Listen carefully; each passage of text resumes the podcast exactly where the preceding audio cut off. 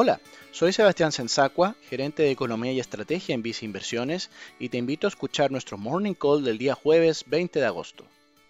La Reserva Federal de Estados Unidos publicó ayer la minuta de su última reunión de política monetaria, la cual resume los puntos de discusión por parte del ente emisor en materia económica y conducción de la política monetaria.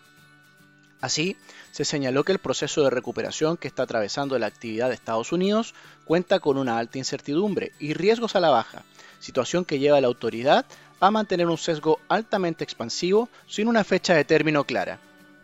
De este modo, los mercados accionarios reaccionaron de forma negativa hacia el cierre de ayer, situación que se extiende hoy jueves.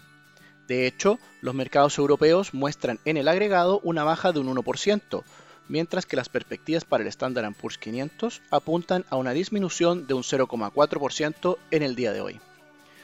Por el contrario, el precio de los bonos de gobierno del Tesoro de Estados Unidos a 10 años evidencia un alza en vista de la baja en sus tasas de interés hacia niveles de 0,64%.